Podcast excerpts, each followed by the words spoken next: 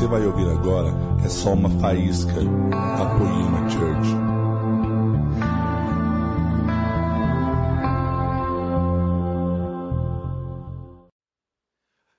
E aí, tudo bem? Eu sei que você não me conhece. Meu nome é Tiago. Eu sou casado com a mulher mais linda do meu universo.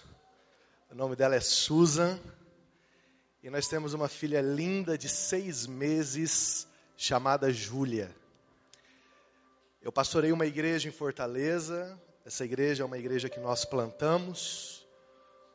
E Jesus me deu de presente esse ano encontrar duas pessoas incríveis. Em janeiro, o Brunão, depois o Lê. E tudo isso através do Sam e da Fabiola. Então quero honrar a vida de vocês e dizer que meu coração está pulando porque Jesus tem algo dentro de mim, eu preciso liberar sobre você, amém? Coloca a mão no seu coração, Pai. Nós te pedimos que continue sobre nós como orvalho, que o Senhor continue extraindo de nós aquilo que nós nem sabemos que temos. Essa é uma tarde que o Senhor deseja tratar coisas conosco, que o Senhor já começou a fazer isso. Eu te honro e te louvo em nome de Jesus, amém. O Samuel foi muito preciso quando falou sobre estações. Há um, um manto sobre o Fire esse ano, de uma transição. E eu tenho certeza que Jesus vai, a partir desses dias, transicionar muitas pessoas que estão aqui para um outro momento para uma outra época, para o próximo nível do seu chamamento, daquilo que ele vocacionou você para fazer. Lá na minha casa, eu e a Susan temos um texto que é um dos textos basilares que conduz a nossa espiritualidade, é o Salmo 1. E o Salmo 1 diz que todo aquele que ama a palavra de Deus, que medita nela dia e de noite, ele é como uma árvore plantada junto a um ribeiro de águas, e que dá o seu fruto na estação própria. Diga assim: estação própria. Para cada estação existe um fruto. Então, prosseguir firmemente não tem muito a ver com as linhas de chegadas que a gente cruza, não tem muito a ver com as plataformas que a gente sobe, mas prosseguir firmemente tem tudo a ver com frutificar tudo que Deus deseja que a gente frutifique naquela estação que nós estamos. E Deus está transformando estações. Eu tenho certeza, as mesas que a gente tem aqui, ninguém sabe o que vai acontecer no que vem. Está todo mundo muito louco. Está todo mundo assim. Está todo mundo na nuvem. Só está esperando ser baixado em algum lugar. Ninguém sabe para onde a gente vai. Ninguém sabe o que vai acontecer. Mas uma coisa eu sei: que entre cada estação da nossa vida existe um batismo de fogo. No meio de cada transição, Deus manda para nós um fire refine. Porque Ele não pode permitir que você entre no próximo nível da sua vida sem antes queimar toda a palha que você juntou na estação passada. E eu quero dizer para você que quem está falando para você é um cara que esse ano foi batizado no maior batismo de fogo que ele teve até agora. O Fire Refine para mim começou no mês de maio de 2018. Susan estava grávida, uma gravidez um pouco complicada, e no dia 13 de maio, aliás, no dia 12 de maio, ela entrou em trabalho de parto, nós estávamos no shopping. E aí ela entrou em trabalho de parto e a gente tinha um acordo que o parto ia ser natural. E eu sou aqueles caras assim que sou fascinado em bebês. E aí eu falei, cara, eu quero acompanhar esse parto da minha esposa. E aí a gente entrou e o parto começou. Eu não sei se você já acompanhou um parto, mas depois que faz 10 minutos que você está lá dentro, você diz: Meu Deus, eu tenho que honrar todas as mulheres ao meu redor, porque aquilo é uma loucura. Elas entram na partolândia, meu irmão, e aí acabou, elas viram bicho, cara. E você tem que virar bicho também. Então você imagina eu, um cara que parece uma chupeta de baleia, sentado naquele, naquela escadinha que tem que subir para subir na cama, eu sentado assim e a minha esposa em cima daquela bola e eu vai nascer agora, vai nascer agora. Aí vinha fazer o negócio nada. Vai nascer agora. 18 horas de trabalho de parto. Quando eu saí do trabalho de parto, eu não andava mais ereto, eu andava assim, parecendo um, um cara do Velho Oeste. Mas a Júlia nasceu, nasceu linda. E nós fomos para o quarto e começamos a planejar ir embora né, no dia seguinte. Quando foi de manhã, Susan teve uma febre. A nossa médica da nossa igreja, nossa ovelha estava digitando a alta, ela recolheu a alta. Mandou a Susan para a sala de exame, nós descobrimos que havia deslocado uma pedra do rim dela. Ela estava com uma infecção renal grave e precisava ser submetida a uma cirurgia de emergência foi para a cirurgia. E eu sentei na cama como todo bom profeta, né? Você já impetrou 30 palavras. Eu andando no quarto, chocalabaxê, carabababa. Vou sair daqui amanhã com a minha filha e com a minha esposa. Quando dá a hora de voltar, só volta o médico. Olhou para minha cara e disse: Senta. Falei: Não, não quero sentar. Ele falou: Senta. Senta, senão você não aguenta. Eu sentei, ele falou, cara, tua esposa está mal. Eu subi ela para UTI. Ela está com infecção generalizada.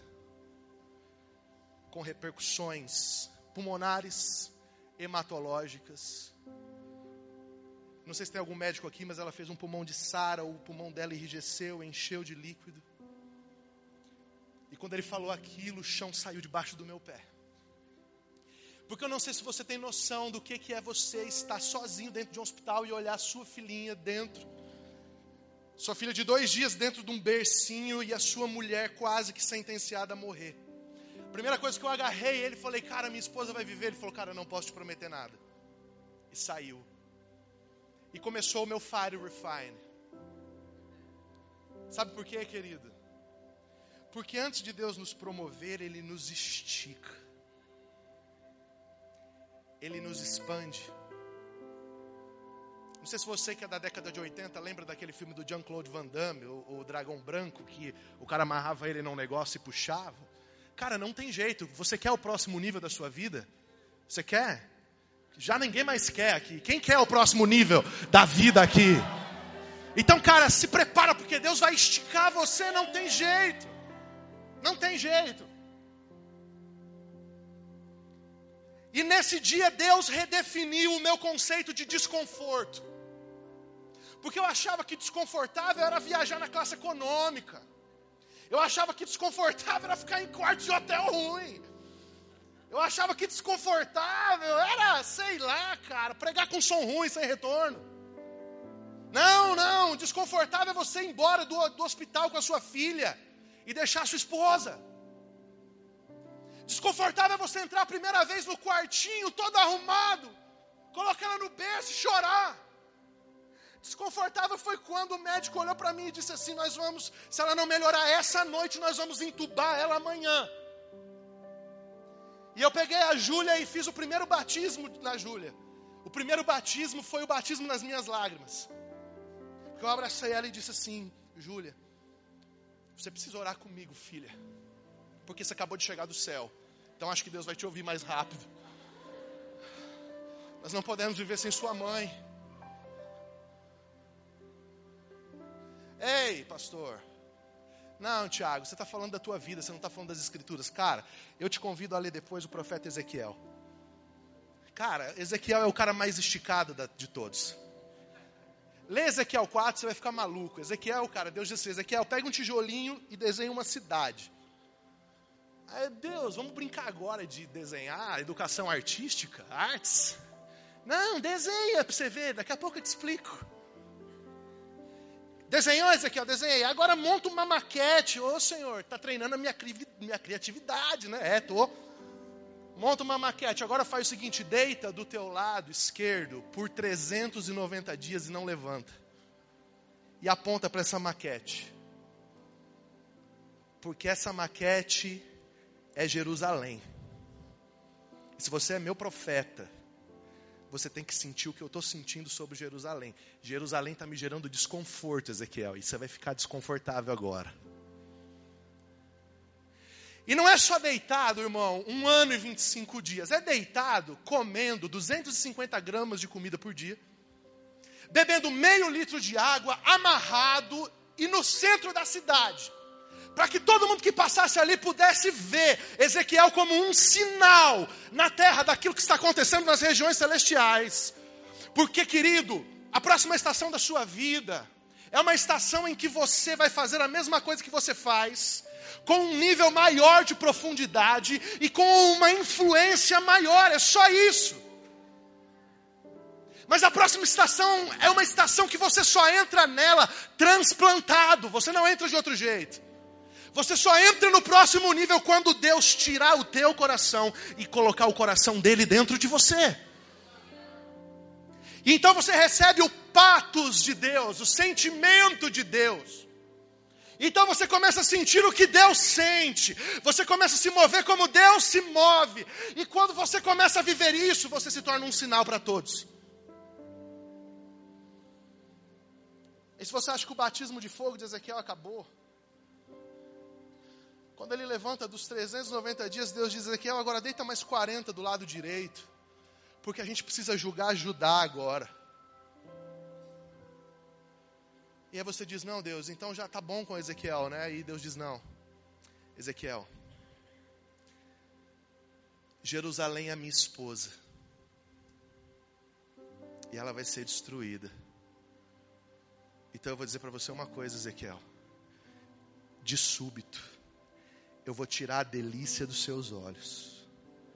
Não chore nem pranteie.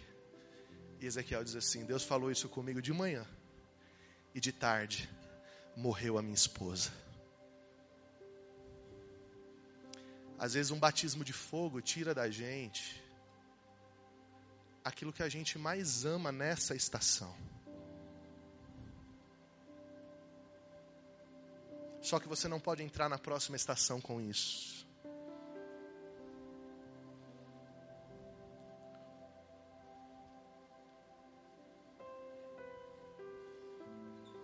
Você está entendendo o que eu estou pregando aqui? Eu preciso ser profético para você, eu tenho só mais oito minutos.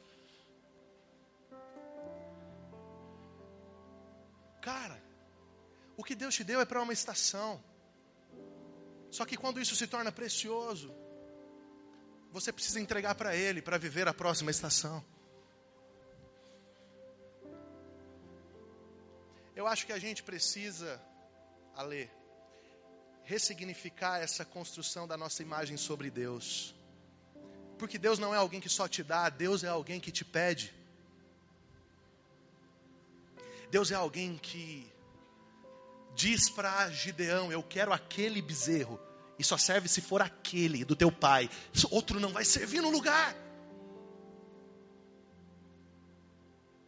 Tem ofertas que você traz, mas tem ofertas que Deus te pede.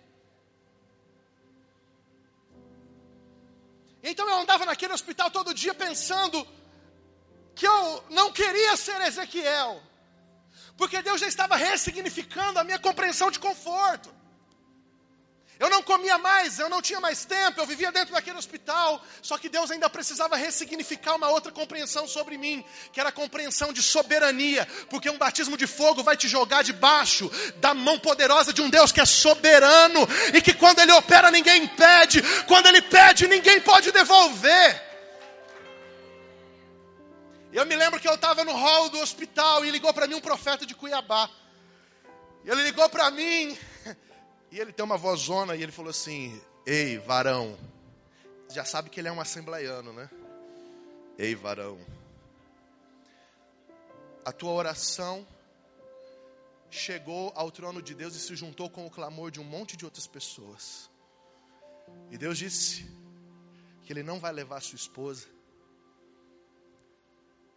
E que você vai ser levado para um outro nível do seu ministério depois disso. Ele está te batizando. Naquele dia, a Susan estava sendo transfundida de sangue. Ela estava no pior momento. Mas Deus estava dizendo para mim: Eu sou soberano sobre você, a sua casa, sobre o seu chamamento, sobre a sua vocação. Treze dias depois eu cheguei em casa com a minha esposa, viva. Está lá me assistindo pela internet. Te amo, querida. Estou com saudade. Já já eu te vejo. Deus ressignificou meu conceito de soberania, por quê? Porque na hora que eu pensei que eu ia perder, Deus disse: Não, você não vai perder. Mas depois, durante aquele período que ela estava internada, eu conheci um outro rapaz que estava com a esposa na mesma UTI e que também era crente. E eu nunca vou me esquecer de uma cena, Brunão. Eu estava saindo com a Suzy, empurrando ela na cadeira de roda. E eu passei pelo corredor da UTI. Quando eu olhei no corredor da UTI, o cara estava lá para visitar a esposa dele. E na hora eu não sei te explicar, mas caiu no meu coração um temor. E eu disse: Deus, porque a minha esposa está saindo e porque a dele não está saindo. E Deus disse: Tiago, porque eu sou soberano. Eu, nós estamos aqui celebrando porque porque a minha esposa saiu mas tem muitas coisas que eu sei que eu terei que entregar. Tem muitas coisas que você vai sair daqui do fire que você trouxe, mas você vai voltar sem elas. Tem coisas que não voltam com você depois de amanhã. Elas vão ficar aqui nesse altar. Por quê? Porque antes da próxima estação da sua vida, precisa haver um fire refine de fato em você.